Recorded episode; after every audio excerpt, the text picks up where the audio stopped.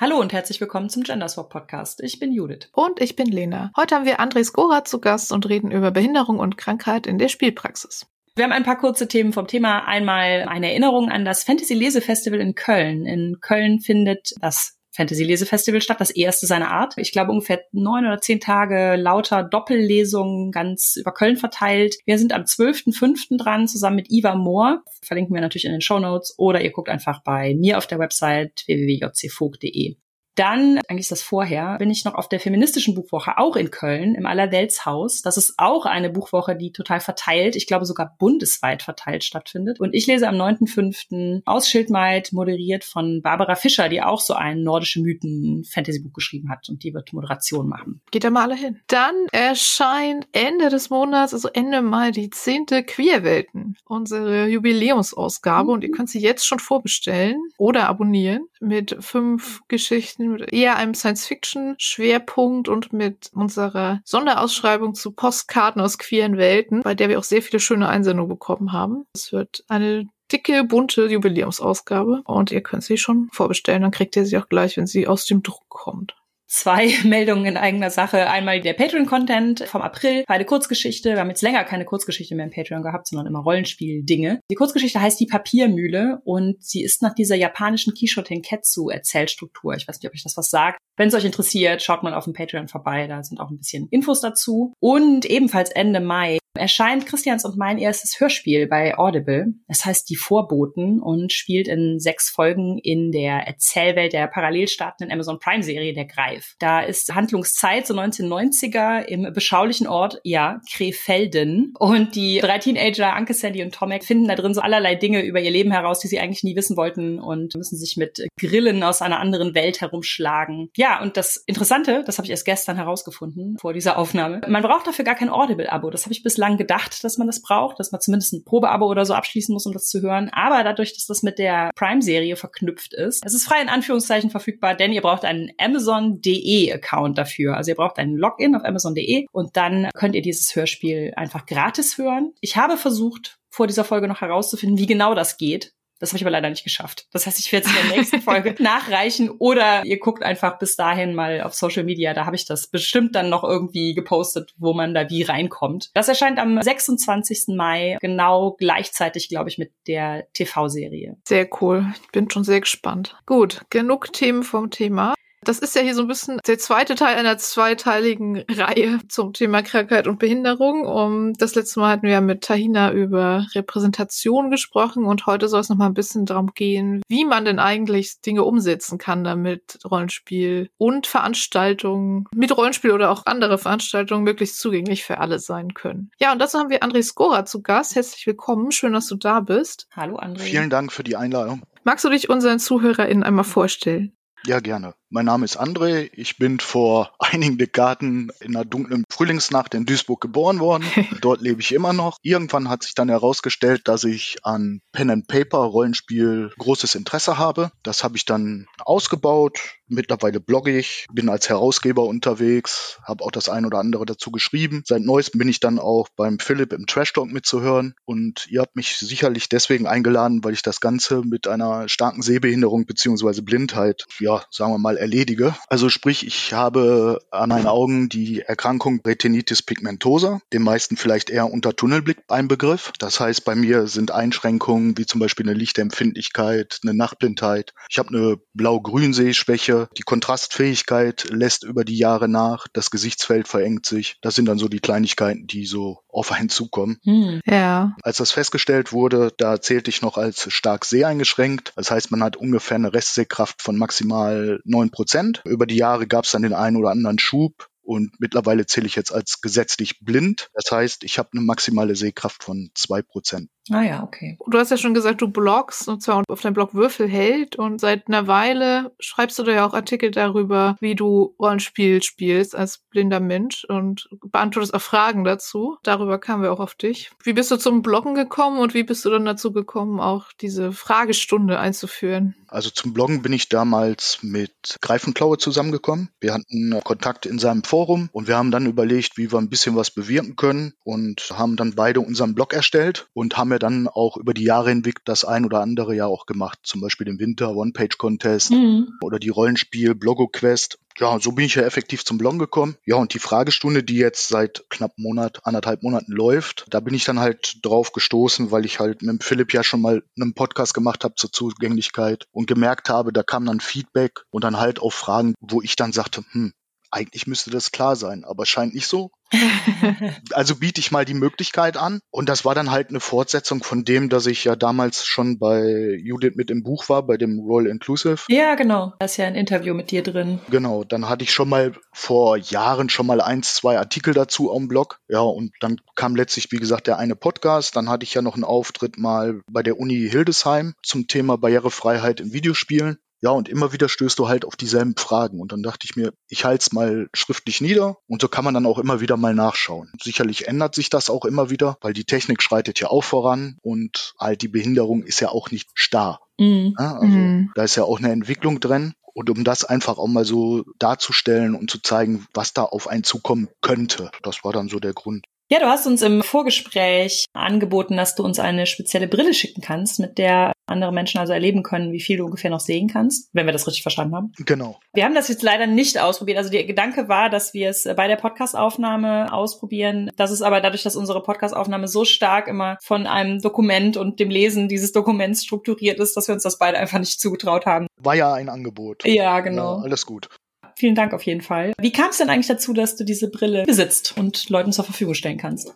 Ich bin ja im Blinden- und Sehbehindertenverein Mhm. tätig und Mitglied. Und der Dachverband, also der Deutsche Blinden- und Sehbehindertenverband, der produziert mehrere Brillen, die Augenerkrankungen simulieren. Und du hast halt die Möglichkeit, diese Brillen dir zu ordern. Für Mitglieder gibt's dann halt ein paar Stück so und andere Leute müssen halt dann einen kleinen Obolus dafür in die Kasse werfen. Und so hast du dann halt die Möglichkeit, auch mal so im bekannten Freundeskreis und so weiter zu sagen, hier, zieh mal auf, ist auch nichts Schlimmes, kannst du ja jederzeit wieder abziehen, dann ist Ja. es erledigt. Aber so kannst du mal wahrnehmen, wie mein Alltag ist, beziehungsweise was ich jetzt in dem Augenblick auch erkenne. Mhm. Ich weiß, da gibt's auch eine Diskussion drüber, darf man das, sollte man das? Ich sag, sollte man. Solange es gewissen Respekt ist und nicht dazu dient, ah, ich profiliere mich jetzt und ich mache damit jetzt äh, Klicks im Netz und ich bin ja jetzt der Held, weil ich jetzt blind von mir aus Mario Kart spiele und dann Video hochstelle und so weiter, ist das alles okay. Also auch um Bekannten einfach zu vermitteln, auch wie du die Welt siehst, so. Ja, genau.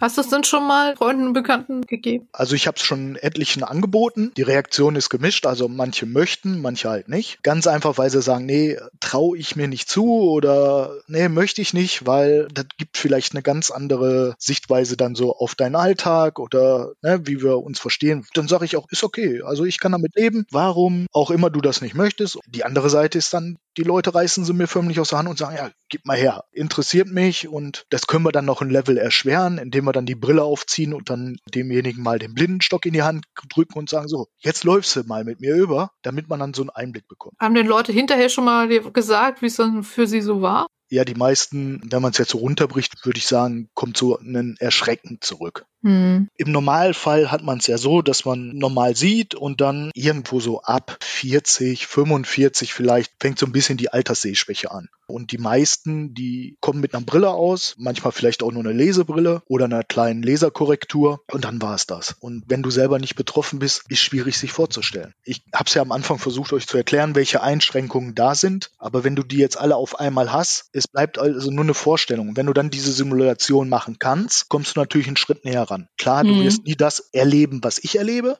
das ist mir auch bewusst, aber damit man so eine kleine Ahnung hat. Wie geht's dir denn damit, wenn die Leute dann sagen erschreckend? Also was macht das mit dir? So. Ich erwarte ja fast gar nichts anderes. Ja, okay. Ich habe es ja jetzt von klein auf, also ich habe es von Geburt an. So die ersten Anzeichen gab es dann halt so, wo ich im Kindergarten kam. Weil klar, die Eltern nehmen einen so wahr, der ist ein bisschen tollpatschig, der rennt vielleicht auch mal wo vor. Dann Ja. kamst du im Kindergarten, dann fängst du ein bisschen an so mit Lese- und Schreibtraining und so weiter. Und da fiel es dann auf. Und dann kam halt die unsägliche Karriere von damals schlechten Augenärzten. Ende 70er, Anfang 80er waren die auch noch nicht so gut geschult teilweise. Und bis ich dann den richtigen Augenarzt hatte und das alles auch so ins Laufen kam, das war dann so die Zeit, wo man sich dann so langsam so Gedanken machte, eigentlich, uh, jetzt wird's vielleicht Zeit für einen Führerschein oder wie bewältigst du die Strecke zur Ausbildung und so weiter. Ich habe mit 18 den ersten Mal einen richtig guten Augenarzt gehabt und dann war auch innerhalb von ich glaube, acht Wochen war dann die Behinderung anerkannt. Hm. Vorher hieß es immer nur, ja, sie haben ein bisschen Nachtblindheit, bei ihnen ist so eine Puh. leichte Hornhautkrümmung. Den schlimmsten Satz, den meine Eltern sich mal anhören durften, war nach einer Augenarztkontrolle, sie müssen ihren Sohn nur mal übers Knie legen, dann sieht er auch wieder ordentlich. Wow. Ja, also da war alles dabei. Das ist ja noch schwärzeste Pädagogik, hätte ich jetzt von den 80ern noch nicht gedacht. Ich meine, für mich ist es sehr wahrscheinlich sogar einfacher, damit umzugehen, weil ich es nicht anders kenne. Ja. Mhm. Als wenn du jetzt mitten im Leben stehst, du hast einen Unfall oder die Erkrankung bricht mitten im Leben aus. Ich kenne jemanden, bei dem ist die Erkrankung erst mit 30 aufgetaucht. Der war dann von 30 bis er 32 war auf demselben Level wie ich. Da ist natürlich alles implodiert. Ne? Also da war dann das komplette Leben auf den Kopf gestellt. Frage des Berufes, die Frage, wie geht's weiter, Autofahren war nicht mehr und so weiter. Also ich kenne es ja nicht anders, aber wenn du so mitten im Leben das kriegst, das ist dann schon eine Nummer härter. Stimmt, das glaube ich. Finde ich interessant, dass du das mit der Brille so eher sehr gut findest. Also du meintest eben schon, es gibt Diskussionen drum. Also es gibt halt auch viele behinderte AktivistInnen, die sagen, sie finden das nicht so gut, wenn sich einer, keine Ahnung, Tag in den Rollstuhl setzt und dann meint, er weiß alles über das Leben von Leuten, die den Rollstuhl benutzen. Ja, ich glaube, die Schlüsse, die man draus zieht, sind halt auch wichtig, ne? dass man danach nicht denkt, man weiß alles über das Leben. Also ich glaube, es ist halt so ein bisschen wie, und jetzt lebe ich mal zwei Wochen vom damals Hartz IV, jetzt Bürgergeldsatz oder so. Ja, das kannst du schon zwei Wochen machen. Also das Problem ist halt, mhm. wenn du es zehn Jahre machen musst und dann diese Dauerbelastung hast und jedes kaputtgehende Gerät eine Katastrophe ist oder die Folgen davon nie irgendwas Nettes sich leisten zu können und so. Und ich glaube, so ist das auch mit dem Rollstuhl. Wenn du einen Tag mit rumfährst, dann hast du aber nicht dieses Erlebnis, ich fahre zehnmal los und will mit der U-Bahn irgendwo hin und achtmal ist der Fahrstuhl kaputt. So. Nein, nein, nein, nein. Also es ist dann immer nur so eine Momentaufnahme. Die Neugier ist natürlich auch groß. Also ich kenne das von meiner Tochter, die trägt halt eine Brille die suchen immer auch schon so Möglichkeiten, wie sie dann der Freundin halt quasi zeigen können, guck mal, so sehe ich ohne Brille. Ne, das sind dann irgendwie zwei, drei Dioptrien oder so, also es ist ja einfach ein bisschen verschwommen dann. Aber so diese Möglichkeit, den anderen zu zeigen, guck mal, so geht es mir, das ist irgendwie schon auch was, wo das Bedürfnis irgendwie so da ist. Auch von den Freundinnen, so nach dem Motto, ich wüsste das auch mal gerne. Und wenn ich durch deine Brille gucke, sehe ich dann so, wie du ohne Brille siehst und so lauter solche Gedanken halt. Man muss mal gucken, also die Offenheit von kleinen Kindern gegenüber behinderten Personen, also ob jetzt blind, ob im Rollstuhl und so. Meistens siehst du erstmal von Anfang so, die gucken mit großen Augen und irgendwann haben sie aber diese Hürde überwunden und kommen auf dich zu. Diese Hürde wird aber von Jahr zu Jahr immer größer. Mhm. Du merkst dann immer so irgendwann so dieses, ah nee, also behindert oder gibt ja auch oft genug Videos oder diese Beispiele, wo man dann zum Beispiel einen Blinden oder einen Rollstuhlfahrer einfach sich geschnappt hat und über die Straße gebracht hat. Ja. Es ist oft genug vorgekommen. Gegen Hilfe spricht nichts, aber man muss halt die Person auch fragen. Ja. Brauchen Sie Hilfe? Möchten Sie Hilfe? Wie kann ich helfen? Das hatten wir auch in der letzten Folge schon so ein bisschen, dass einfach auch der Abstand oder dieses sich distanzieren irgendwie immer größer wird, weil je älter man wird, desto mehr lernt man, dass ja Leute, die irgendwie krank oder behindert sind, irgendwie nicht normal sind und am besten hält man sich von ihnen fern und erwartet, dass sie einfach gar nicht aus draußen rumlaufen. Genau, das ist ein ganz großes und hartes Thema, wenn man da wirklich ins Detail geht. Ja, aber ich glaube, das hatten wir ja schon. Wir haben mit Tahina ja vor allem über Repräsentation gesprochen. Und auch wenn es heute ein bisschen anderen Schwerpunkt gibt, würde uns ja doch interessieren, Gibt es denn bei dir Sachen, vor allem zum Beispiel zu blinden und seheingeschränkten Figuren, gibt es da Sachen, die du irgendwie in letzter Zeit gut fandest? Gibt es irgendwelche Sachen, die du nicht mehr sehen möchtest, weil sie einfach so klischeehaft sind? Oder irgendwelche guten Beispiele, gerade vielleicht auch aus dem Rollenspielbereich zu dem Thema? Fällt dir da irgendwas zu ein, was du noch loswerden möchtest? Also ich hatte die Folge ja auch gehört und muss sagen, da habt ihr wirklich gut das Thema besprochen. Bei der einen oder anderen Sache gehe ich nicht ganz mit euch überein. Zum Beispiel hattet ihr die These, dass dass, wenn es eine Einschränkung ist, auf der anderen Seite immer wieder was Positives dargestellt wird. Also als Beispiel Daredevil, mhm. der ja die Blindheit ja hat, auf der anderen Seite dann aber mit der Superpower ja ausgleicht. Jetzt muss ich sagen, ich finde es gar nicht mal schlecht, weil auf der einen Seite du hast aber die Thematik drin. Also du hast mhm. diese, diese, Einschränkung drin und die wird auf jeden Fall mal dargestellt. Ne? Mhm. Da sind wir wieder bei ja, dem, das stimmt natürlich. Da sind wir dann wieder bei dem Thema Hauptsache, du hast die Präsenz erstmal. Wie weit die ausgeglichen wird oder inwieweit sie dargestellt wird, ist dann immer eine andere Geschichte. Ich mag Daredevil auch selber, ich muss zugeben. ja, ich mag die Serie auch super gerne, aber es gibt halt einfach diese Meinung. Ich weiß, es gibt diese Meinung, ja, wenn du eine Einschränkung hast, warum musst du die Superpower haben oder warum musst du es ausgleichen? Hm. Ich meine, diese Diskussion habe ich auch mal geführt, wenn wir es mal aufs Rollenspiel runterbrechen, weil ich mir gedacht habe, hm, ich habe am Anfang ja sehr viel Shadowrun gespielt, war da ja sehr aktiv und hatte dann mal einfach zur Diskussion gebracht, warum kann ich nicht eigentlich mal einen sehbehinderten oder einen blinden Charakter spielen? Mhm. Einfach weil ich mal gedacht habe, das mal darzustellen. Die Diskussion endete dann relativ schnell, weil die Mehrzahl der Leute der Meinung waren, ja, aber warum möchtest du das? Du kannst das ja mit Cyberware ausgleichen, du könntest auf Magie zurückgreifen und so weiter. Also es ging dann gar nicht mehr um diesen Punkt, präsentiere ich jetzt dieses Handicap. Mhm. Ja? Sondern ganz schnell war die Suche oder dieser Reflex, ja, aber du kannst ja ausgleichen. Ja, aber warum? Ja, warum sollte man das denn wollen? Ne? Genau, warum? Warum solltest du denn einen Menschen wie dich selber im Rollenspiel spielen wollen? so. Ja, hat vielleicht auch Vorteile, weil ich weiß, wovon ich dann spreche. ne? Ja, ja. Wobei ich auf der anderen Seite sage, selbst wenn ich es nicht gewesen wäre, sondern sagen wir mal du oder Judith, ihr hättet das jetzt gesagt, solange da ein gewisser respektvoller Umgang mit ist, habe ich da absolut keinen Schmerz mit. Also Mhm. man kann das auch ein normal sehender spielen. Warum denn nicht? Ja, das ist witzig. Wir haben nämlich zum Thema Shadowrun auch noch eine Zuschrift bekommen. Kann ich noch mal kurz erwähnen. Und zwar ging es da auch darum, dass Rollenspielsysteme nicht immer gut darin sind, dass man behinderte Figuren spielen kann. Weil bei Shadowrun war das Beispiel, dass da jemand eine Riggerin, also das sind irgendwie, glaube ich, diese Leute, die so Drohnen steuern, Ja, genau, so Genau. DrohnenpilotInnen. eine Riggerin mit einer Körperbehinderung spielen wollte, aber dass das System das dann nicht hergab, weil man, wenn man die Drohne schleichen lassen muss, halt selber als Charakter auf Schleichen würfeln muss. Da würde sich dann auch gewünscht, dass man das vielleicht regeltechnisch ein bisschen abändern könnte. Wobei ich mag mich zu erinnern, dass es mal in einem Roman eine körperbehinderte Riggerin gab. Ja, bei Romanen kann man das natürlich auch immer eher noch mal irgendwie so ein bisschen biegen. Beziehungsweise die Person, die uns das geschrieben hat, meinte auch, sie hätten eine Hausregel dafür etabliert,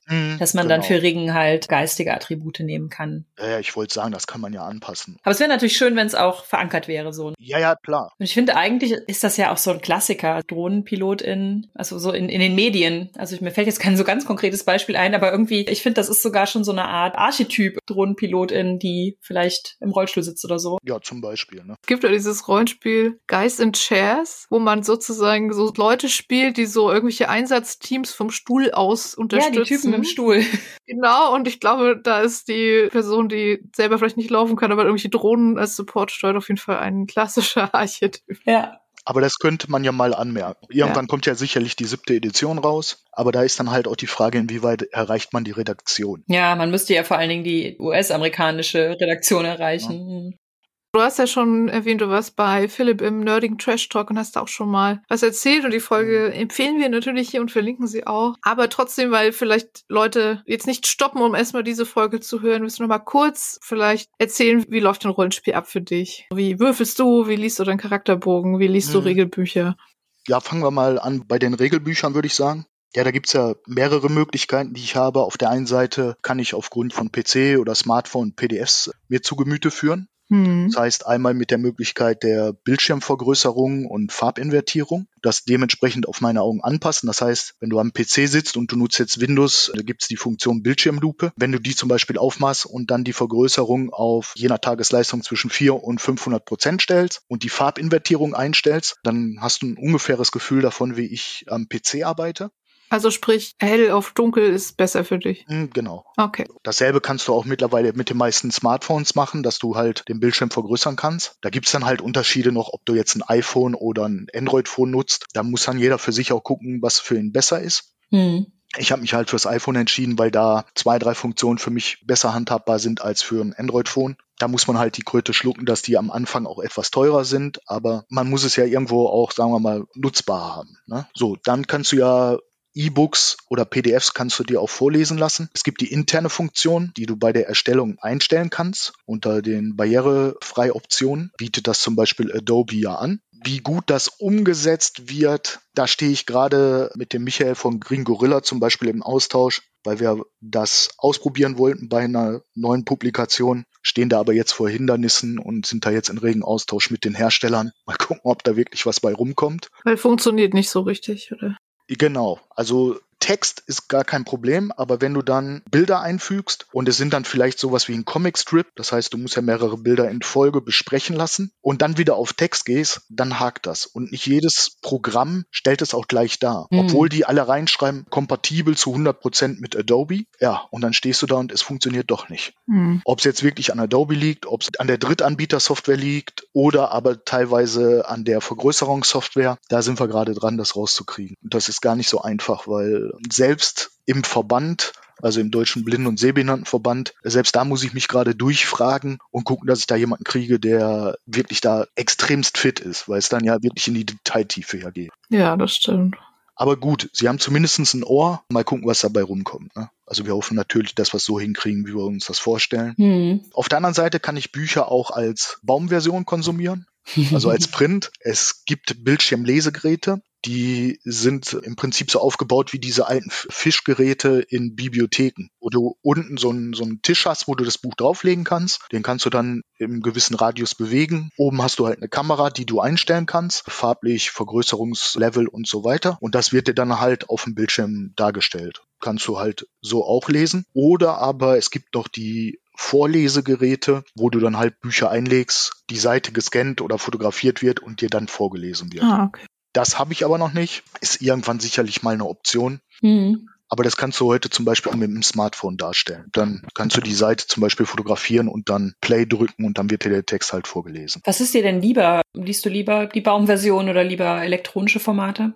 Also ich habe über Jahre hin lieber die Baumversion gelesen, weil ich den ganzen Tag auf der Arbeit halt am PC saß und dann hast du keine Lust mehr am Bildschirm. Mittlerweile ist es immer so tagesabhängig. Also ich habe Tage, da gehe ich hin und lasse es mir vorspielen und ich setze mich hin und lese einfach auch mal ein paar Stunden am Bildschirmlesegerät. Das mache ich so ein bisschen auch von der Tagesform abhängig, auch so, wie leistungsfähig sind die Augen, weil man ja, wenn man jetzt normal sieht oder so, man gar nicht so teilweise mitbekommt, wie schnell können Augen auch schon mal ermüden. Hm. Und bei mir stellt sich das dann dar, dass ich zum Beispiel Doppelsicht bekomme. Wenn du dann auf einmal jedes Bild doppelt siehst oder teils dreifach, dann hast du keine Lust mehr. Ne? Dann musst du abschalten. Teilweise ist es nach einer Minute gut, teilweise brauchst du eine halbe Stunde Regeneration. Dann bist du froh, wenn du wieder am PC auf die Sache zugreifen kannst und sagen kannst, Play und kannst es dann so nebenbei hören. Ja, das glaube ich. Wie sieht es mit so jetzt nicht automatisch vorgelesenen Büchern, sondern mit Hörbüchern aus? Also gibt es ja diverse Abo-Modelle und sowas. Genau, bin ich ein sehr großer Fan von. Ah, ja, ja. Das ist ja selbstverständlich. ja, es gibt da sicherlich ja auch noch die unterschiedlichen Möglichkeiten. Deine Abo-Modelle, die du jetzt schon sagtest, Download-Bereich, du hast die CDs noch.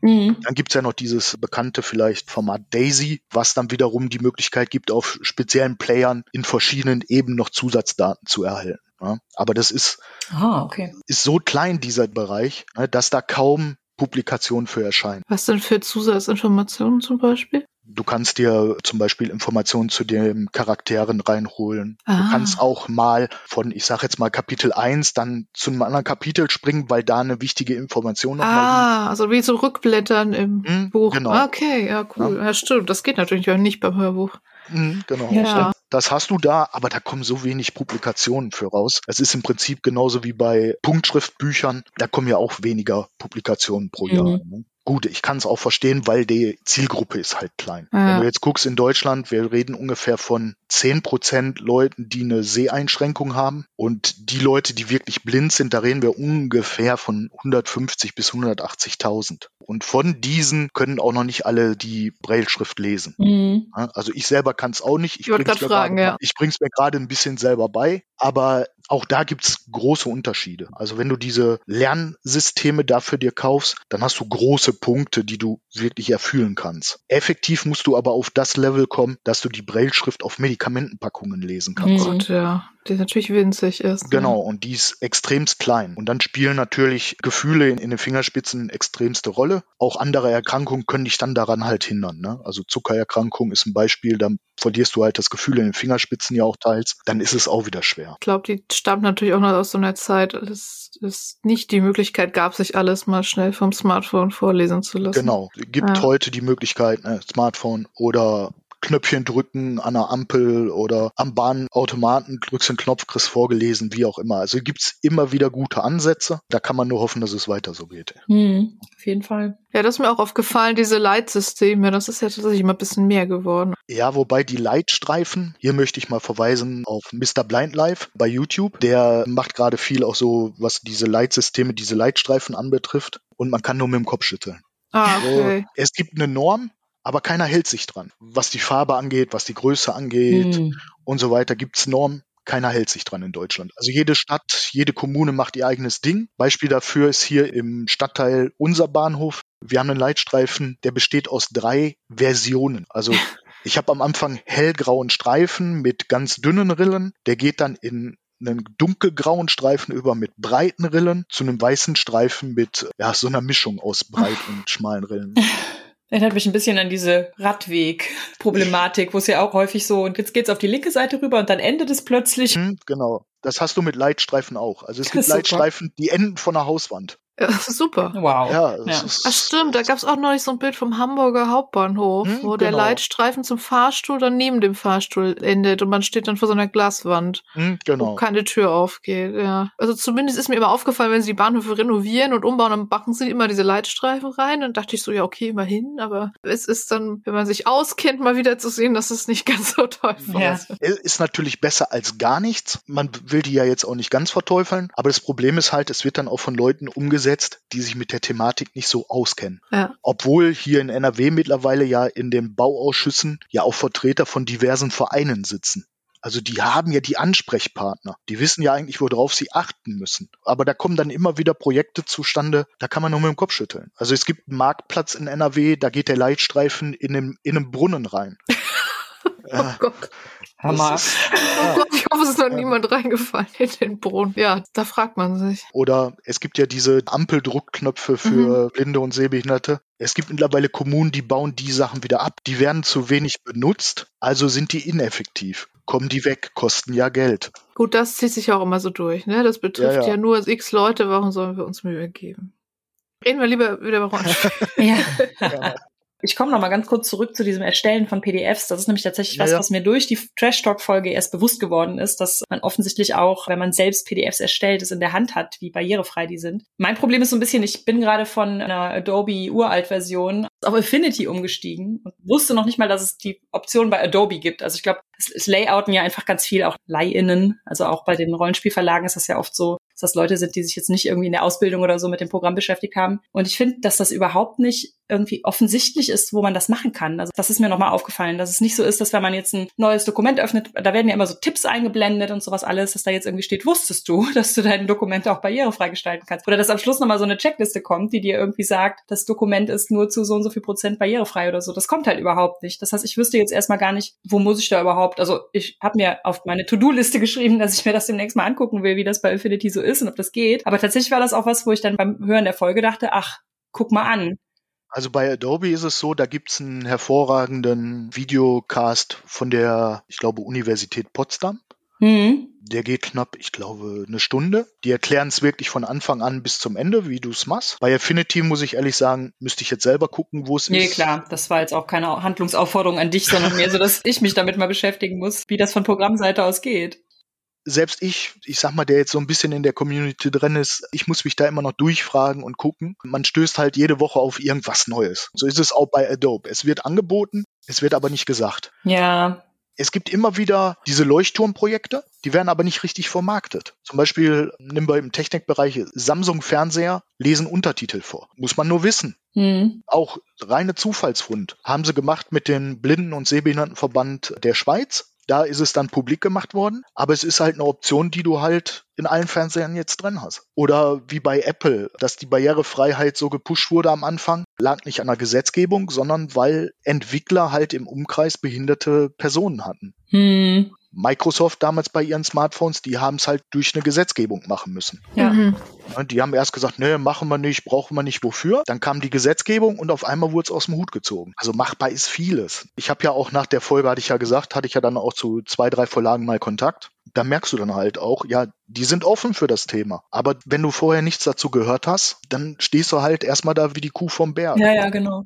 Und Layout dreht sich ja super häufig einfach primär darum, wie sieht es aus? Es ist schön, es ist übersichtlich. Was für ein Corporate Design habe ich für mein Rollenspiel, was halt irgendwie bei jedem Produkt vorkommen muss und sowas. Und ist das auch zugänglich und ist das auch gut lesbar? Und wie sind die Schriften und sowas? Das sind so Fragen, die sich vermutlich dann erst stellen, wenn es einmal jemand gesagt hat, so, diese Schrift ist sehr schwer entzifferbar oder sowas. Also ich bin ja auch jemand, der gerne ein Rollenspielbuch in die Hand nimmt, durchblättert, von den Grafik begeistert ist und so weiter. Da gibt's natürlich dann Rollenspiele, wenn es dann ums Lesen geht, wo ich die Krise bekomme, weil du halt die Illustration hast mit vielen, sagen wir mal, braun und Grüntönen und Grau und dann hast du die schwarze Schrift darüber. Da stehst du dann da und denkst, oh Leute, ist nicht euer Ernst. Hm. Aber rein aus dem Designaspekt passt das dann halt. Und dann stehst du halt da und denkst dir, ja gut, ich bin jetzt die Randgruppe in, in Anführungsstrichen mal gesagt, ich ziehe mich da schon durch. Und so war es auch über die Jahre. Da randaliert man nicht, da geht man auf den Verlag zu, sagt ihm das. Was dann daraus gemacht wird, lassen wir mal dahingestellt. Aber es hat auch bei dem einen oder anderen dann schon mal so Klick gemacht. Sag doch mal bitte, was hältst du davon? Oder könnten wir mal sprechen? Ich glaube, das ist auch immer die Frage, was für Sachen gibt es, die man irgendwie gut und einfach und kostengünstig umsetzen kann. Also kommen wir, glaube ich, noch später zu, wenn wir noch ein bisschen über Veranstaltungen so reden, weil manchmal gibt es halt schon Sachen, die kann man einfach irgendwie, wenn man da sagt, könnten wir X machen, es kostet eigentlich auch nichts und es ist nur ein bisschen Mühe, dann ist das manchmal, glaube ich, einfach, weil man vorher nicht drüber nachgedacht hat. Wir haben tatsächlich einen Roman, der ist bei einem Kleinverlag erschienen und da ist in roter Schrift auf grünem Hintergrund der Titel drauf. Und Christian hat damals zurückgemeldet, ich kann das nicht lesen, weil ich eine Rot-Grün-Schwäche habe. Und das ist nicht geändert worden. Wir haben also jetzt ein Buch, wo Christian quasi den Titel nicht lesen kann. Und halt alle anderen Leute mit Rot-Grün-Schwäche. Das ist halt keine seltene Beeinträchtigung so. Also es haben jetzt super viele Leute. Also das war schon ein bisschen, wenn es dir jemand sagt im Herstellungsprozess, dann hast du es doch eigentlich in der Hand, dass du das noch änderst. Aber naja, manchmal, manchmal ist es schwierig. Ja, bevor wir vielleicht noch zur Veranstaltung und so kommen, die anderen Teile des Rollenspiels, wie ist das? Würfel, Charakterbogen? Also Charakterbogen können wir so sagen, also ich habe ihn meistens in Papierform, den Standard-Charakterbogen, den, den die Leute halt alle auch kennen. In der Regel habe ich dann jemanden ja mit am Tisch, links oder rechts neben mir, der muss dann halt herhalten und mir die Werte mit zusammensuchen oder mal die Ausrüstung und so weiter. Dann habe ich noch so ein Pocket-Lesegerät, das ist so eine kleine elektronische Lupe. Damit kann ich mir den Charakterbogen entsprechend vergrößern und selbstständig dann die Sachen zusammensuchen. Oder aber teilweise für das ein oder andere System habe ich dann auch meinen selbst erstellten Charakterbogen. Das heißt, dann sitze ich halt da mit einem, einem ausgedruckten Excel-Dokument, Schriftgröße 18, 20, je nachdem, wie ich es brauche. Und habe den dann halt lesefähig für mich, weil ich jetzt auch sagen muss, ja, es ginge natürlich auch digital, iPhone, iPad, andere Tablets und so weiter. Aber ich bin jetzt am Spieltisch nicht unbedingt der Typ, der immer die elektronischen Sachen braucht. Nicht nur, ja. weil über die Gefahr besteht, dass du dir die beschädigst, sondern irgendwann könnte der Akku auch leer sein. Gut, dann gibt's wieder Powerbanks und so weiter, aber ich möchte jetzt nicht unbedingt auf einer Convention sitzen, dann da Tablet rausholen, Powerbank und dies und das. Ja. Deine Schaltzentrale aufbauen. Ja, genau. So. möchte ich jetzt auch nicht. Und es hat sich halt auch über die Jahre so etabliert. Ich habe immer ein, zwei, drei Leute auf den Convention meistens mit dabei und meistens landet man mit einem davon mit in der Spielrunde und dann ist man ja schon über die Jahre eingespielt. Ne? Also der Bekannte weiß dann, okay, jetzt kommt die Probe, nimm mal die Würfel und leg los. Und du würfelst auch mit Würfeln, ne? Oder? Ja, ja, ganz normal. Oder Würfeltools, wenn es dann mal elektronisch sein müsste. Aber in der Regel die ganz normalen Würfel. Es gibt dort auch die Möglichkeit, auf Braille-Würfel zu setzen. Da gibt's auch eine kostenlose Datei für, dass man sich die selber erstellen kann. Aber da wenn man dann viele Würfel braucht und unterschiedliche, ist das natürlich dann auch wieder so eine Sache. Also erstellt im Sinne von einem 3D-Druck, oder? Genau. Ah, okay, cool. Hatte mir dankenswerterweise der Michael von Jägersnet die auch mal ausgedruckt, dass ich die auch mal hatte. Aber wie gesagt, wenn du da eine Menge brauchst, wie bei Shadowrun oder ja, du brauchst unterschiedliche wie bei Earthdown und so, dann ist das natürlich am Ende auch mit dem Ertasten so eine Sache. Ne? Dann musst mhm. du jeden Würfel ja ertasten. Bis du das dann hast in der Geschwindigkeit, dass dann auch sagst, du störst jetzt nicht den Spielfluss, weil möchte man ja auch nicht. Man möchte ja selber auch weiterspielen. Dauert's natürlich auch. Und ja, klar. Deswegen nehme ich die normalen Würfel und dann, naja, Leute, guckt mal bitte mit. und dann dort aber auch wieder mit Farbkombinationen, die gut erkennbar sind. Also gelb-schwarz oder weiß-schwarz, schwarz-weiß. Also jetzt sowas wie Judith sagte, so rot-grün würde ich mir keine Würfel zum Beispiel holen. Ne? Mhm. Oder grün-blau geht auch nicht. Gelb-orange wäre jetzt auch nicht so das, was ich nehmen würde. Aber sowas, was vom Kontrast her gut ist, gerne. Und das heißt, du spielst dann eher am Tisch oder spielst du auch online? Sowohl als auch. Ja. Wobei mittlerweile wieder vermehrt am Tisch. Und online dann vermutlich einfach mit Würfel-Tools und genau. gut, die man ja, meistens eh benutzt. Dann ja alle meistens tatsächlich, wenn man Roll 20 oder so hat. Ja, ja, also wir haben verschiedene Runden gehabt, einmal über Roll20 mit Tools und dann haben wir einmal eine Runde über Skype mit Webcam und selber würfeln gehabt. Da sind die Wege ja offen. War auch eine tolle Erfahrung oder ist teilweise auch eine, eine gute Erfahrung, weil du auch mit Leuten spielst, die du sonst nicht erreichen würdest. Aber die Gruppe, wo man die Leute kennt und so über Jahre, das kennt man ja selber, das ist toll eingespielt und da kann man dann auch wirklich gut mal loslegen. Da hatten wir auch noch eine Meldung auf unsere Tweets und Tröts. Ja, genau. Also wir hatten da ein bisschen rumgefragt, ob Leute uns noch ein paar Sachen schreiben möchten, was sie sich so wünschen bezüglich Zugänglichkeit. Haben wir netterweise auch ganz viel bekommen. Mm, ich weiß nicht, ob ähm, wir alles erwähnen können, aber mir viel Ja, aber wir versuchen es auf jeden Fall. Genau. Da hat uns nämlich noch jemand geschrieben, Sehschwächen, insbesondere Farben. Ich hatte einen Menschen am Tisch mit einer Rot-Grün-Schwäche, seitdem schaue ich mir mein Virtual Tabletop Setup immer über einen Filter an, damit Spielende nicht verwirrt sind. Und die Person ergänzt noch, Handouts mit alter, krakeliger Schrift sind atmosphärisch, aber schlecht lesbar. Da sollte es auf der Rückseite oder Zeile später in klarer Schrift den Text nochmal geben. Wir hatten eine Cthulhu-Runde mit Passut. Der hatte sehr elaborierte, tolle, so, so Handouts in Schrift und alte Fotos und all sowas und hatte aber immer dazu was klar Lesbares hinzugefügt, damit man halt die Infos auch hat und nicht damit beschäftigt ist, oh, ist das jetzt irgendwie ein Q, ein P, ein B, ein, keine Ahnung. Da man die Dinger ja meistens eh erstmal in, keine Ahnung, Areal schreibt und dann eine schicke, alte Handschrift aussehenden Font drüber legt, mhm. kann man sich ja dann auch nochmal zurückdingsen, damit man es irgendwie lesen kann. Das macht ja das nicht weniger atmosphärisch, wenn man dann auch noch eine Fassung daneben packt, die man dann auch lesen kann. Ne? Und es wird irgendwann auch zum Automatismus. Also das fand ich auf jeden Fall auch ein gutes Beispiel, wie man irgendwie ohne großen Aufwand das zugänglich machen kann. Ja, dann können wir vielleicht noch, bevor wir dann zum Thema Veranstaltungen und Conventions und so kommen, noch andere Sachen erwähnen, die uns geschickt wurden.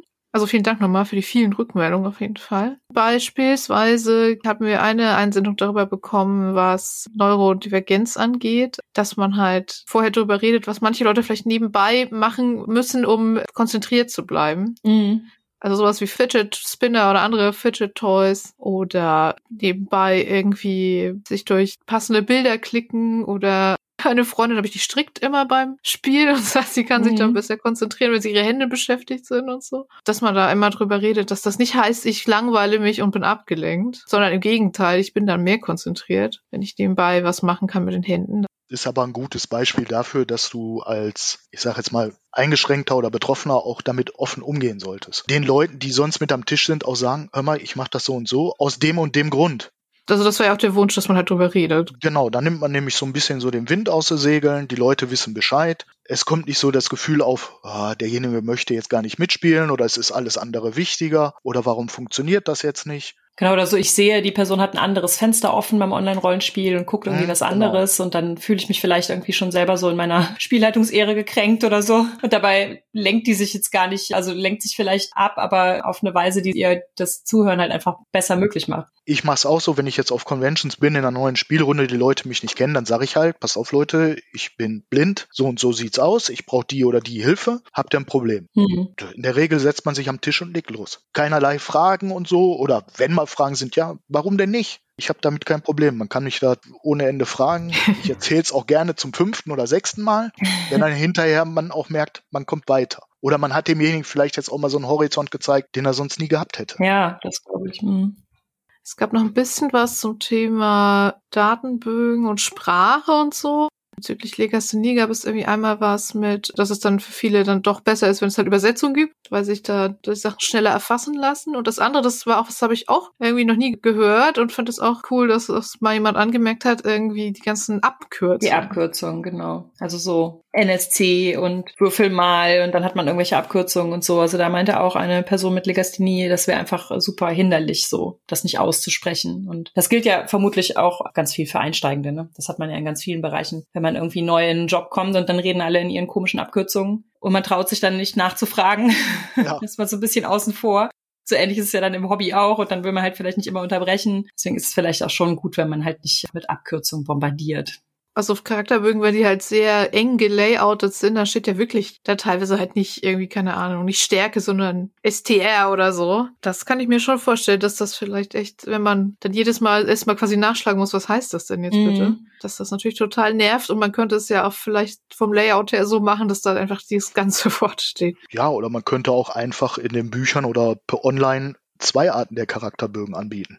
Oh ja. Also man könnte den einen, der ich sage jetzt mal Anfänger geeignet oder halt Leseschwächen geeignet und so weiter ist, anbieten und den abgekürzten oder den aufgepeppten. Ja, stimmt. Einen, der halt so auf einer Seite funktioniert und für den anderen braucht man dann halt, weil er mehr Platz braucht, braucht man vielleicht drei Seiten oder so. Hat man so ein bisschen die Wahl. Es gab's ja sogar schon mal. Bei, ich glaube, Shadowrun gab es das mal, dass du verschiedene Versionen hattest. Die wurden mal angeboten. Ich glaube, damals bei Version 3. Da hattest du unterschiedliche Charakterbögen, die du dir downloaden konntest, die dann auch vom Aufbau her total anders waren und so weiter. Aber das ist dann, glaube ich, auch verschwunden. Bezüglich Online-Rollenspiel war noch eins halt die Frage, ob man mit oder ohne Kamera spielt. Und dass man sich halt einfach irgendwie einigen muss, weil wenn manche Leute halt eher das Bedürfnis haben, ihre Mitspielenden irgendwie auch sehen zu können und zu gucken, wie sie reagieren und andere vielleicht aber gerade nicht so gerne Kamera anhaben wollen, dann muss man halt auch drüber sprechen, wie man da Kompromisse macht.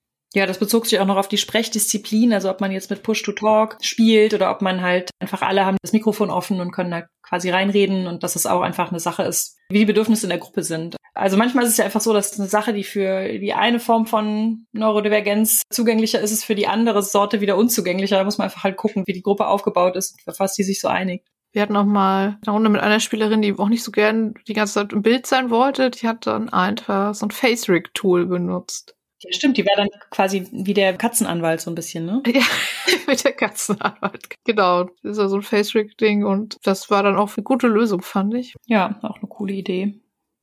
Ja, das waren jetzt schon ein paar Anregungen zum Spielen. Du hast eben schon gesagt, du gehst auch auf Conventions. Ja. Und du hast auch mit deinem neuesten Blog-Eintrag dazu geschrieben, dass du bei der Feencon mit der Orga schon in Kontakt bist und da auch schon ein paar Änderungen anstoßen konntest. Magst du mal erzählen, was für Änderungen sind das so? Wie kam das? Ist da noch mehr geplant?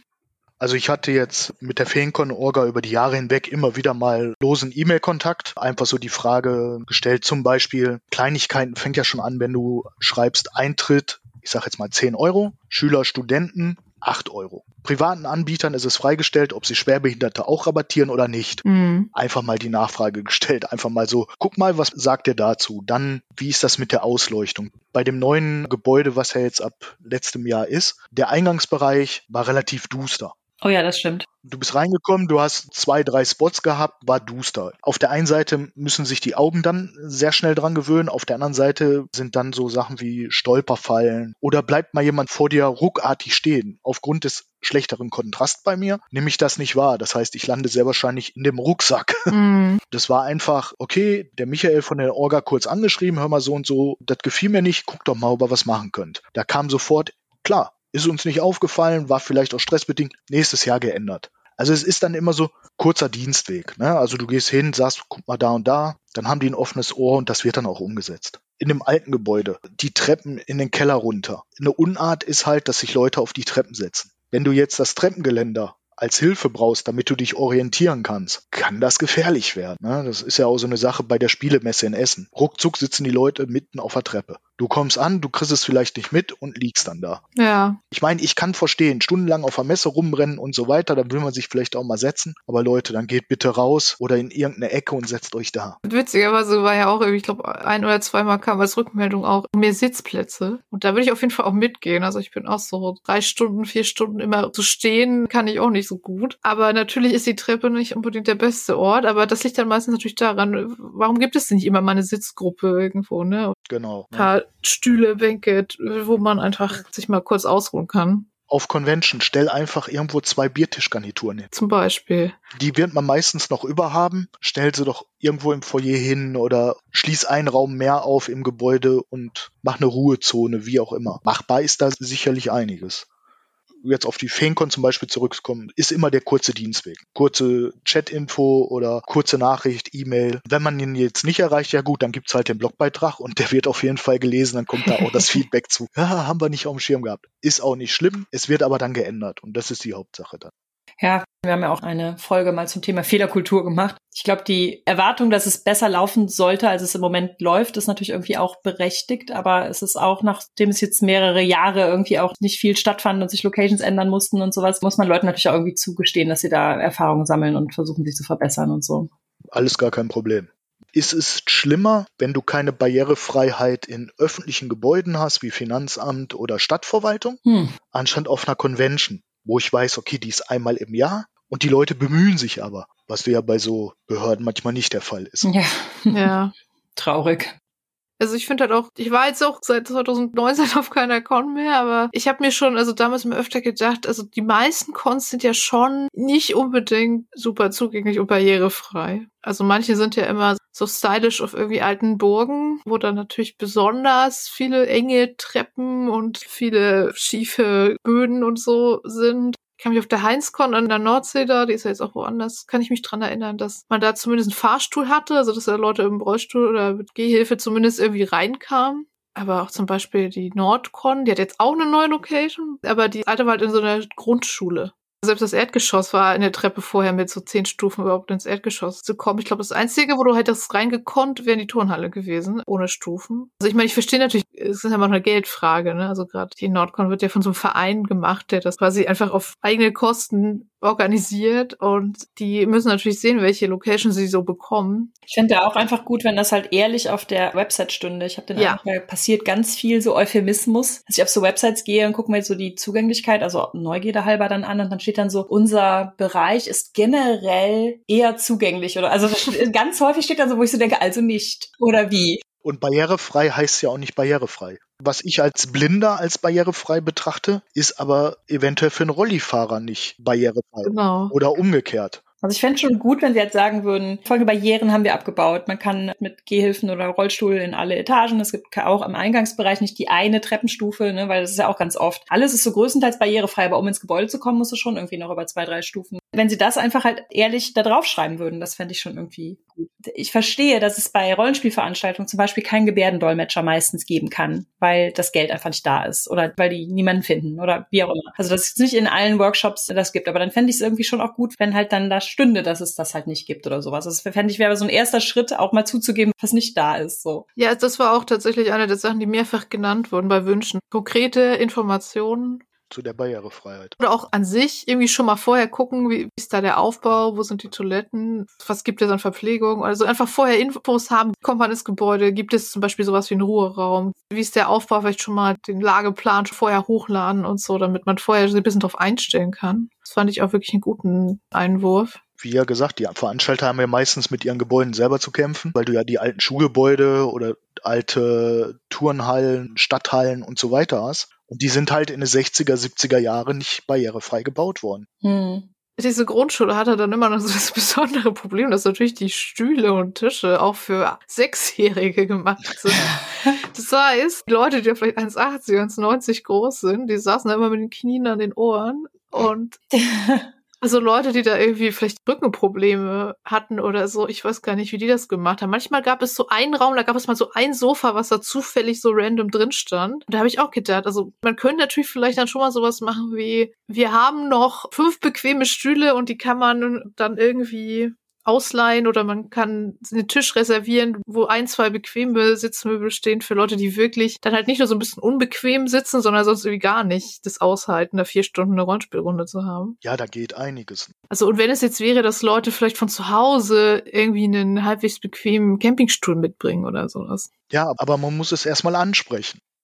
Also was auch super, super oft genannt wurde, und das Problem habe ich auch, ist, dass es auf Conventions meistens super laut ist und mehrere Spielrunden in einem Raum sind. Ich kann das nicht so gut ausblenden und vielen anderen geht's offensichtlich auch so. Wenn da weitere vier Runden im Raum sich mittel bis lautstark unterhalten und ihre Runde spielen, dann ist es für mich auch echt schwer, mich auf meine Runde zu konzentrieren. Und es scheint nicht nur mir so zu gehen, weil das wurde auch genannt von bestimmt fünf Leuten, äh, dass das ein Problem ist es ist natürlich immer auch ein Platzproblem, wenn du nur so, so viele Räume hast. Als lobendes Beispiel wurde die Conleones benannt, die wohl äh, Vorhänge dazwischen gespannt hat.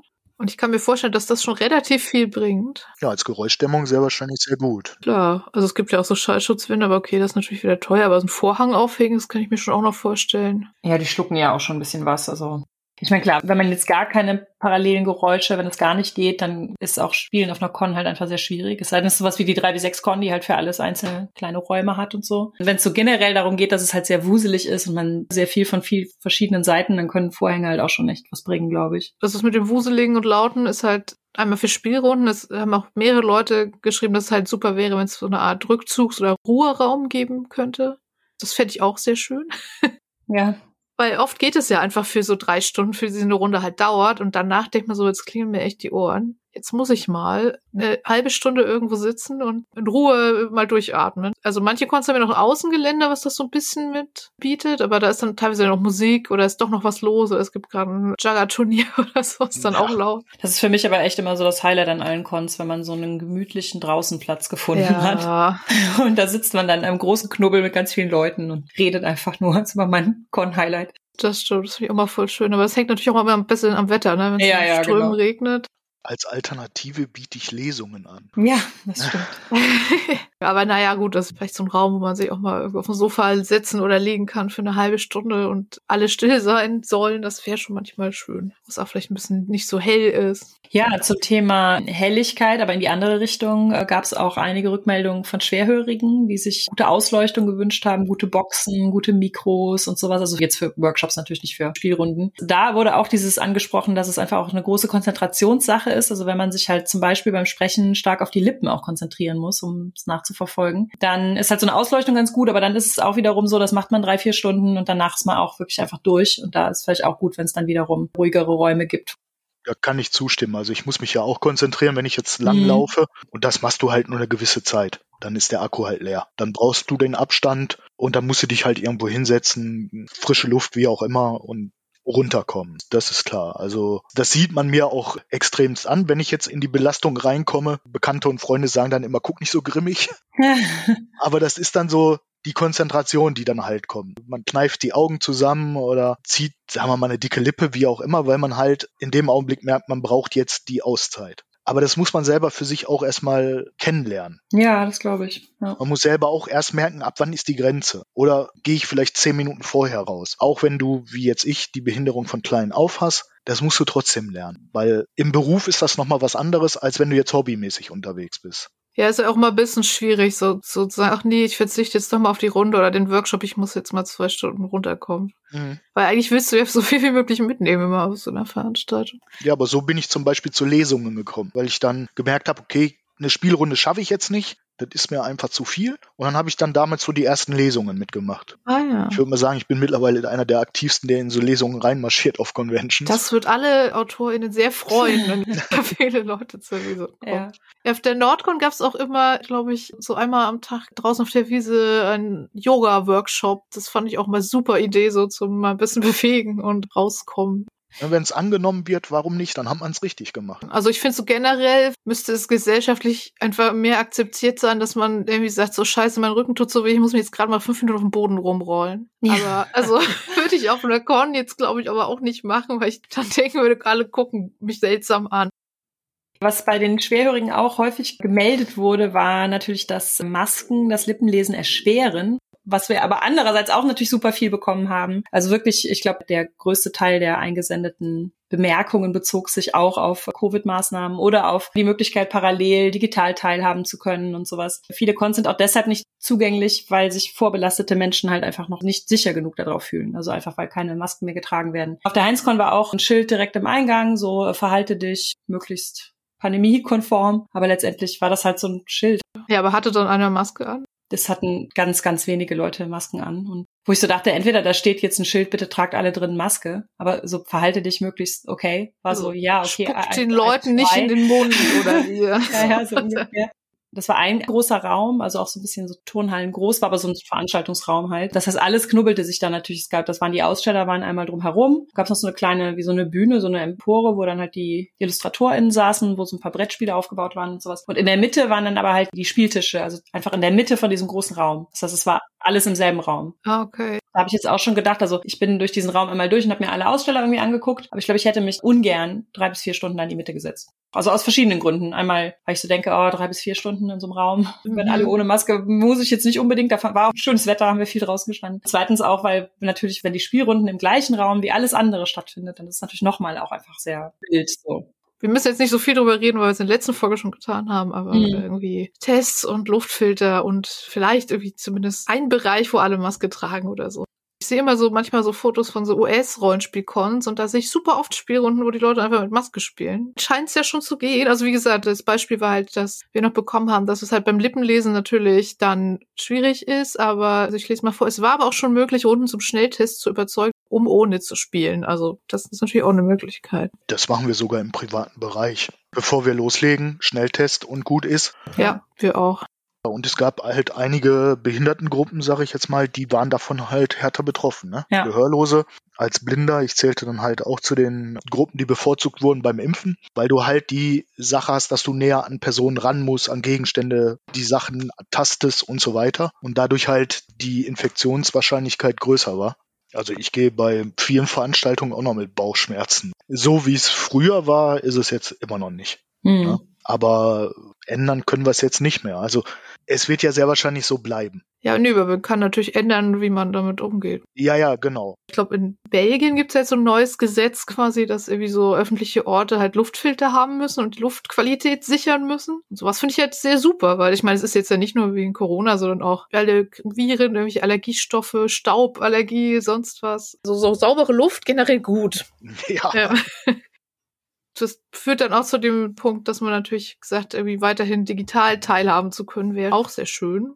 Genau, auch aus verschiedenen Gründen. Da wurde zum Beispiel als Grund auch genannt, ne, Kinderbetreuung, also halt eingebunden in Care-Arbeit zu Hause oder so, Pflege oder teils einfach halt auch Armut, also Leute, die halt einfach sich kein Ticket leisten können. Da wurde sich auch noch gewünscht, dass es vielleicht sowas gibt, wie man kann einfach zwei Tickets kaufen, also sowas wie so ein Solidaritätsticket. Also man sagt, ich gebe ein bisschen mehr Geld und dafür gibt's dann so ein Kontingent Gratistickets für Leute, die sich dafür anmelden oder so. Das ist sogar eine sehr gute Idee. Fand ich auch eine echt gute Idee. Wobei natürlich auch bei einer Con oft, die, also die Con-Tickets sind ja oft gar nicht so super teuer, weil manchmal ist auch einfach schlicht die Anreise, ne, die mit dem Zug teuer wäre oder halt, wie gesagt, die Zeit ist nicht da und ich weiß auch nicht, also ich finde halt, wir hatten es doch schon. Wir hatten es doch schon, dass wir ja. irgendwie Sachen digital gestreamt haben. Ich hoffe, dass die Conventions das beibehalten. Ja, das hoffe ich auch, aber ich habe nicht das Gefühl, dass es so ist. Inspiriert von unserer letzten Folge habe ich bei der Heinzcon halt mal gefragt, wie das so aussieht, ob man da streamen könnte und sowas. Also selbst wenn ich jetzt quasi nur mein eigenes Handy mitbringe, könnte ich ja auch über meinen eigenen Twitch-Kanal zum Beispiel eine Lesung oder so streamen. Dafür brauche ich aber halt schon okayes Internet und ich brauche am besten auch, gerade wenn die Lesung halt irgendwie später am Nachmittag ist oder so, ich bräuchte halt schon irgendwie Stromversorgung fürs Handy oder so. Ich will halt auch nicht alles irgendwie ankarren an Verlängerungskabeln und so. Und das war halt so ein bisschen so, ach ja, guck es dir mal vor Ort an. Und dann habe ich es mir halt so vor Ort angeguckt und dachte so, ja, okay, dann lasse ich das jetzt. Selbst wenn man dann schon ein bisschen Eigeninitiative mitbringt, dann fehlt es halt trotzdem irgendwie einfach an den Möglichkeiten oft. Also da wäre es irgendwie schön, wenn es da so ein Konzept gibt für alle, so dass man sagt, das könnt ihr nutzen, das könnt ihr machen. Ne, wir können jetzt nicht hier für jeden Raum, den wir jetzt irgendwie haben, vielleicht einen Twitch-Kanal öffnen oder irgendwie einen Discord oder wie auch immer. Das kriegen wir irgendwie personell nicht hin. Aber wenn ihr das selber hinbekommen könnt, dann hier ist das Internet, hier ist das Passwort, hier ist der Strom. So, vielleicht noch eine Lampe oder sowas. Zumal man das ja auch teilweise wieder für bessere Zugänglichkeit vor Ort benutzen kann. Ich habe zum Beispiel als Tipp gelesen, dass man, wenn man die so Panels und Workshops sowieso filmt, dann kann man halt zum Beispiel über Zoom oder auch, glaube ich, über Skype oder Teams kann man so automatische Untertitelerfassung einstellen. Das heißt, dass man dann, wenn man dann schon halt also keinen Gebärdendolmetscher oder dergleichen hat, dass man dann Untertitel zum Mitlesen hat, die wohl doch erstaunlich gut funktionieren. Das stimmt, das ist mittlerweile echt ganz gut. Ist dann einmal digital zugänglich, ist aber auch für die Leute vor Ort zugänglich. Ja. Stimmt. Die Technik schreitet da auch schnell genug fort, dass man halt immer irgendwie so Workarounds hinbekommt, wenn man denn möchte, ne? Ja, dafür muss man die Technik halt auch kennen. Aber auch da gibt's ja auch Mittel und Wege. Man könnte sich ja auch mal an die entsprechenden Verbände oder Vereine wenden, die in der Veranstaltungsstadt sitzen und einfach mal mit denen Kontakt aufnehmen und fragen, was ist machbar? Ja. Und ich glaube, da stößt man auf offene Ohren. Da kann man sicherlich auch mal was erreichen. Ich denke auch, aber wie gesagt, generell Hybridveranstaltungen. Jetzt, wo man doch einmal weiß, wie es geht, wäre es doch, also zumindest für irgendwie die größeren Panels und Vorträge wäre es doch schon echt schön.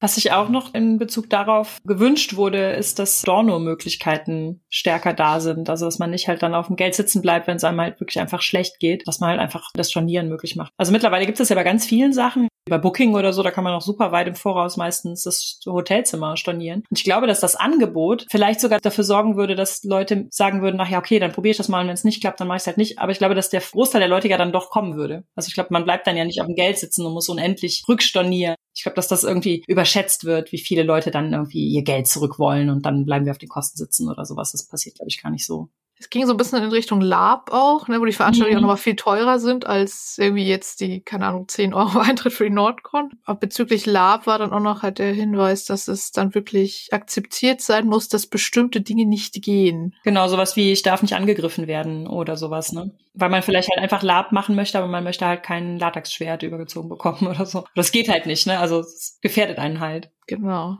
Also ein Aspekt, den wir jetzt noch nicht hatten, den ich aber auch irgendwie wichtig finde, war noch sowas wie Allergene, Allergiestoffe und Essen mhm. und eventuell mitgebrachte Tiere und so. Wenn halt jemand irgendwie eine Hundehaarallergie hat, ist natürlich eine Con, wo Leute ihre Hunde mitbringen können. Schwierig. Andererseits gibt's natürlich vielleicht auch wieder Leute, die halt irgendwie äh, so Servicehunde haben. Das mhm. ist natürlich immer so eine Abwägungssache. Ja, genau, da hatten wir auch noch einen Kommentar, der passt da, glaube ich, gerade ganz gut. Da hat jemand geschrieben, daher finde ich beim Thema Barriereabbau auch immer wichtig, dass es halt valide individuelle Bedürfnisse gibt, die dennoch inkompatibel miteinander sind, sodass manche Leute trotz aller Mühen einfach nicht entspannt miteinander spielen können. In Vororträumen geht ja zum Beispiel eine Hundephobie oder da wäre halt auch die Hundehaarallergie zum Beispiel, ne? Auch nicht nur deshalb weg, weil der anwesende Hund ein notwendiges Assistenztier ist. Manchmal passt es einfach nicht zusammen, auch ohne dass jemand ableistisch handelt. Das ist ja auch ähnlich wie eben mit den Online-Spielrunden, wo die einen nur mit Kamera, die anderen nur ohne oder so. Ne? Also manchmal geht's einfach nicht zusammen. Ja. Das muss man, glaube ich, auch irgendwie akzeptieren, dass es nicht so die 100% super perfekte Veranstaltung gibt. Generell, also nicht nur wegen Zugänglichkeit oder so, muss man, glaube ich, akzeptieren, dass man nicht mit allen Leuten, die man kennt, irgendwie Rollenspielkompatibel ist. Hm. Aber so dieses Essensthema nochmal, also bei allen Conventions, wo ich so war, ist da viel Luft nach oben. Das betrifft ja schon Vegetarier. Ja, also ich weiß noch, wie ein Freund irgendwie auf der Radcon, der sie noch in Unna stattfand, irgendwie so nach am anderthalbsten Tag dann genervt in Richtung irgendeines türkischen Imbisses davon zog, weil er nicht noch einen dritten Tag Pommes mit Ketchup essen wollte. So. Hm. Und so die Kennzeichnung von Allergiestoffen, das ist auch immer, glaube ich, nicht so das große Thema, dass darauf geachtet wird. Es ist halt immer so ein bisschen so eine Wildcard, was es da so geben wird und was man davon dann essen kann und ob es irgendwo dran steht, ob da jetzt, keine Ahnung, Nüsse drin sind und irgendwas anderes, worauf man allergisch ist. Und sowas wäre natürlich auch echt gut, wenn da vorher Infos da wären. So, es gibt XY zu essen und da ist das und das drin. Und wenn ihr das nicht essen könnt, dann gibt es noch einen Snackautomaten oder es gibt in der Nähe beim Bahnhof einen Supermarkt oder so. Da ist noch viel Luft nach oben. Also man geht nicht auf Konsum gut zu essen, ne?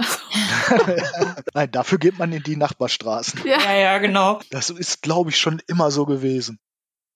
Wir haben hier noch mehrere Rückmeldungen auch zum Thema so Sessionlänge und Pausen. Also da haben sich auch mehrere Leute gemeldet, die sagten, dass die Sessionlänge vorher anzugeben, dass die Sessions am besten halt nur so drei Stunden lang sind, dass es gerne mehrere kleine Pausen gibt und sowas, dass die Runden vielleicht nicht zu spät starten und auch nicht zu spät enden dass die Runden nicht zu riesig werden, also dann irgendwie, keine Ahnung, sieben SpielerInnen oder so. Und eine andere Person hat noch geschrieben, dass es aufgrund von Traumafolgestörungen halt schon auch gut wäre, Inhaltshinweise zu einem Abenteuer zu bekommen. Also auch auf Conventions, gerade wenn man sich da so über Zettel oder online oder so anmeldet, wo man halt dann nicht die Person selber fragen kann. Da weiß ich auch noch, letztes Jahr gab es irgendeine Con, das weiß ich aber nicht mehr welche das war. War sich sogar die Feencon? Ja, das war die Feencon, du hast recht. Wo man online die Runden einsehen konnte und da hatten sich Leute so richtig über Triggerwarnung auch lustig gemacht. Also dass da so drin stand, ja, in meinem Abenteuer kriegt ihr alles und weiß ich nicht. Das war so eine richtige Profilierungsmöglichkeit geworden, darzustellen, wie hart und edgy und erbarmungslos das eigene Abenteuer sein wird und sowas. Das ist echt nicht hilfreich, wenn man darauf angewiesen ja. ist.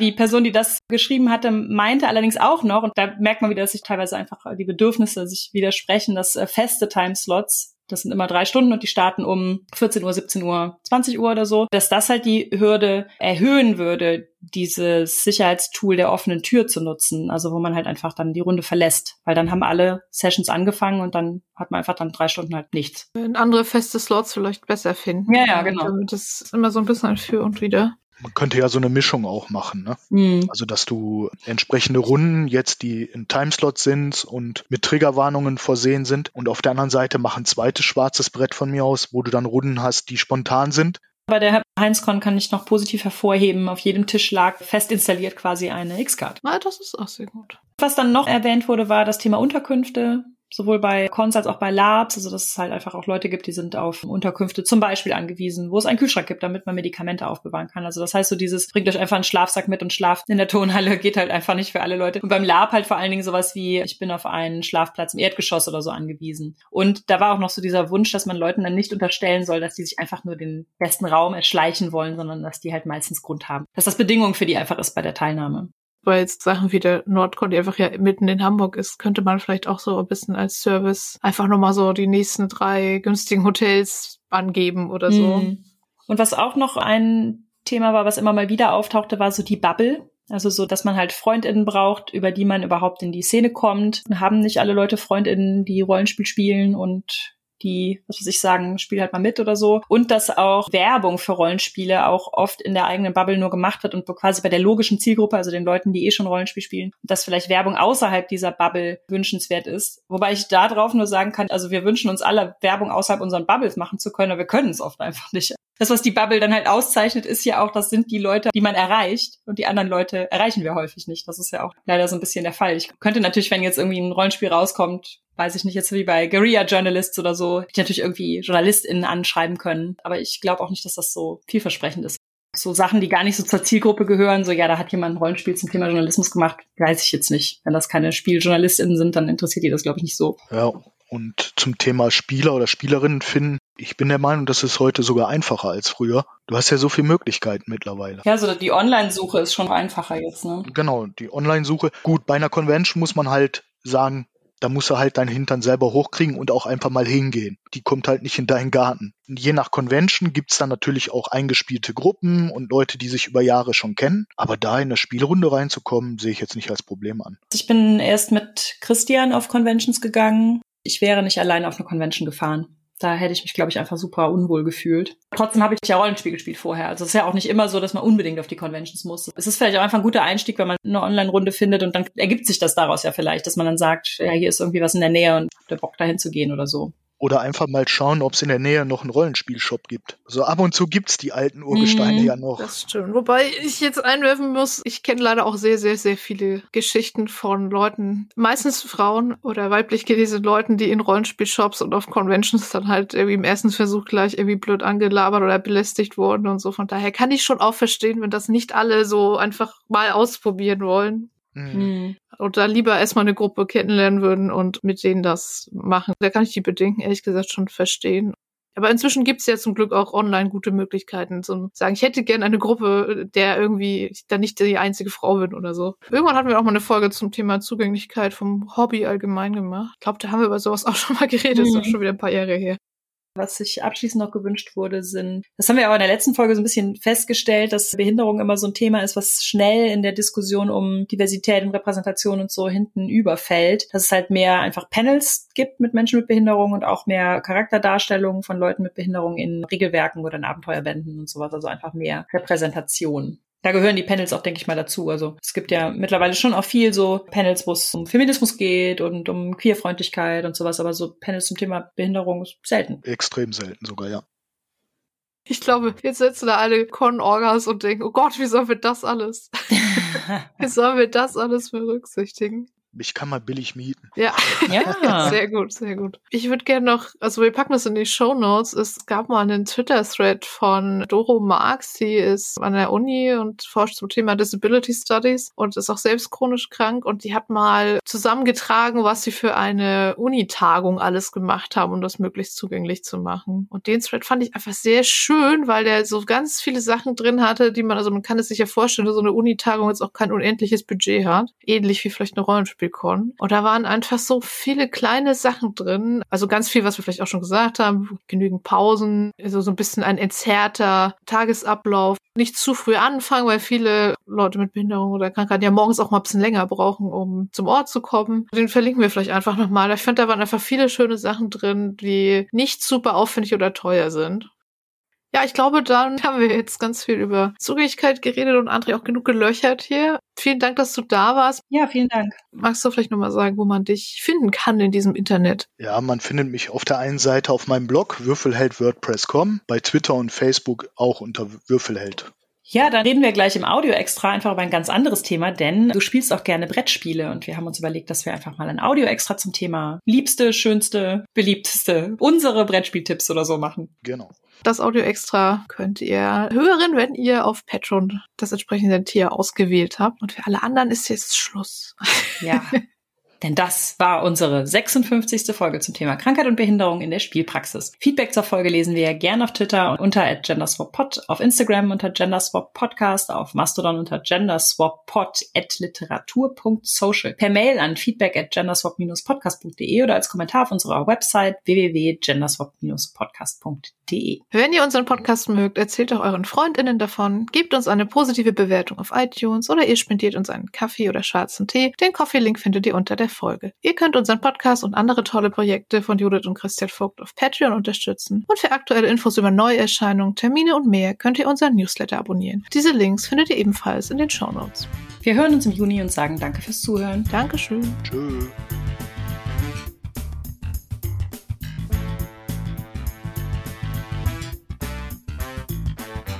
Kofi gab es von Sphärenmeisters Spiele. Dankeschön. Vielen Dank. Und unsere Patrons sind Adrian, Alexander, Andrea, Anna, Annalena, Antonia, Papf, Katrin, Björn, Boni, Profi, Bruno, Caroline, Cypher, Claudia, Daniela, Daedalus Doro, Elia, Elias, Eva, Evelyn, Fabian, Felix, Füllerfuchs, Gabriel, Henning, Polarius, Hummerhummel, Ingwer, Jan, Jannis, Jessie, Johannes, Julia, Julia, Justine, Kai, Kama, Karl-Heinz, Katrin, Katha, Kai, Kirsten, Laura, Lilly, Lisa, Laura, Fleur Olid, Mara, Marcel, Marco, Mario, Markus, Mary, Max, Merlin, Mika, Micha, Michael, Michael, Michael, Mo, Moritz, Mr. B, Natschi, Nerd Meets You, Nikolas, Nimea, Nina, nur der Tim, Patrick, Paula, Petter, Philipp, Philipp, Projekt Myre, Rabenkönigin, Ralf, Resa, Sal, Sarah, Schreiberling, Skimi, Shelly, Sol, Sphärenmeister Spiele, Sven, Tahina, Tanja, Technosmurf, Tellurian, Tentacle Duck, Torst, Tino, Tjörn, Tobias, Tobias, Tobias, Tütenclown, Vanessa, Vic. Vital. und Senja.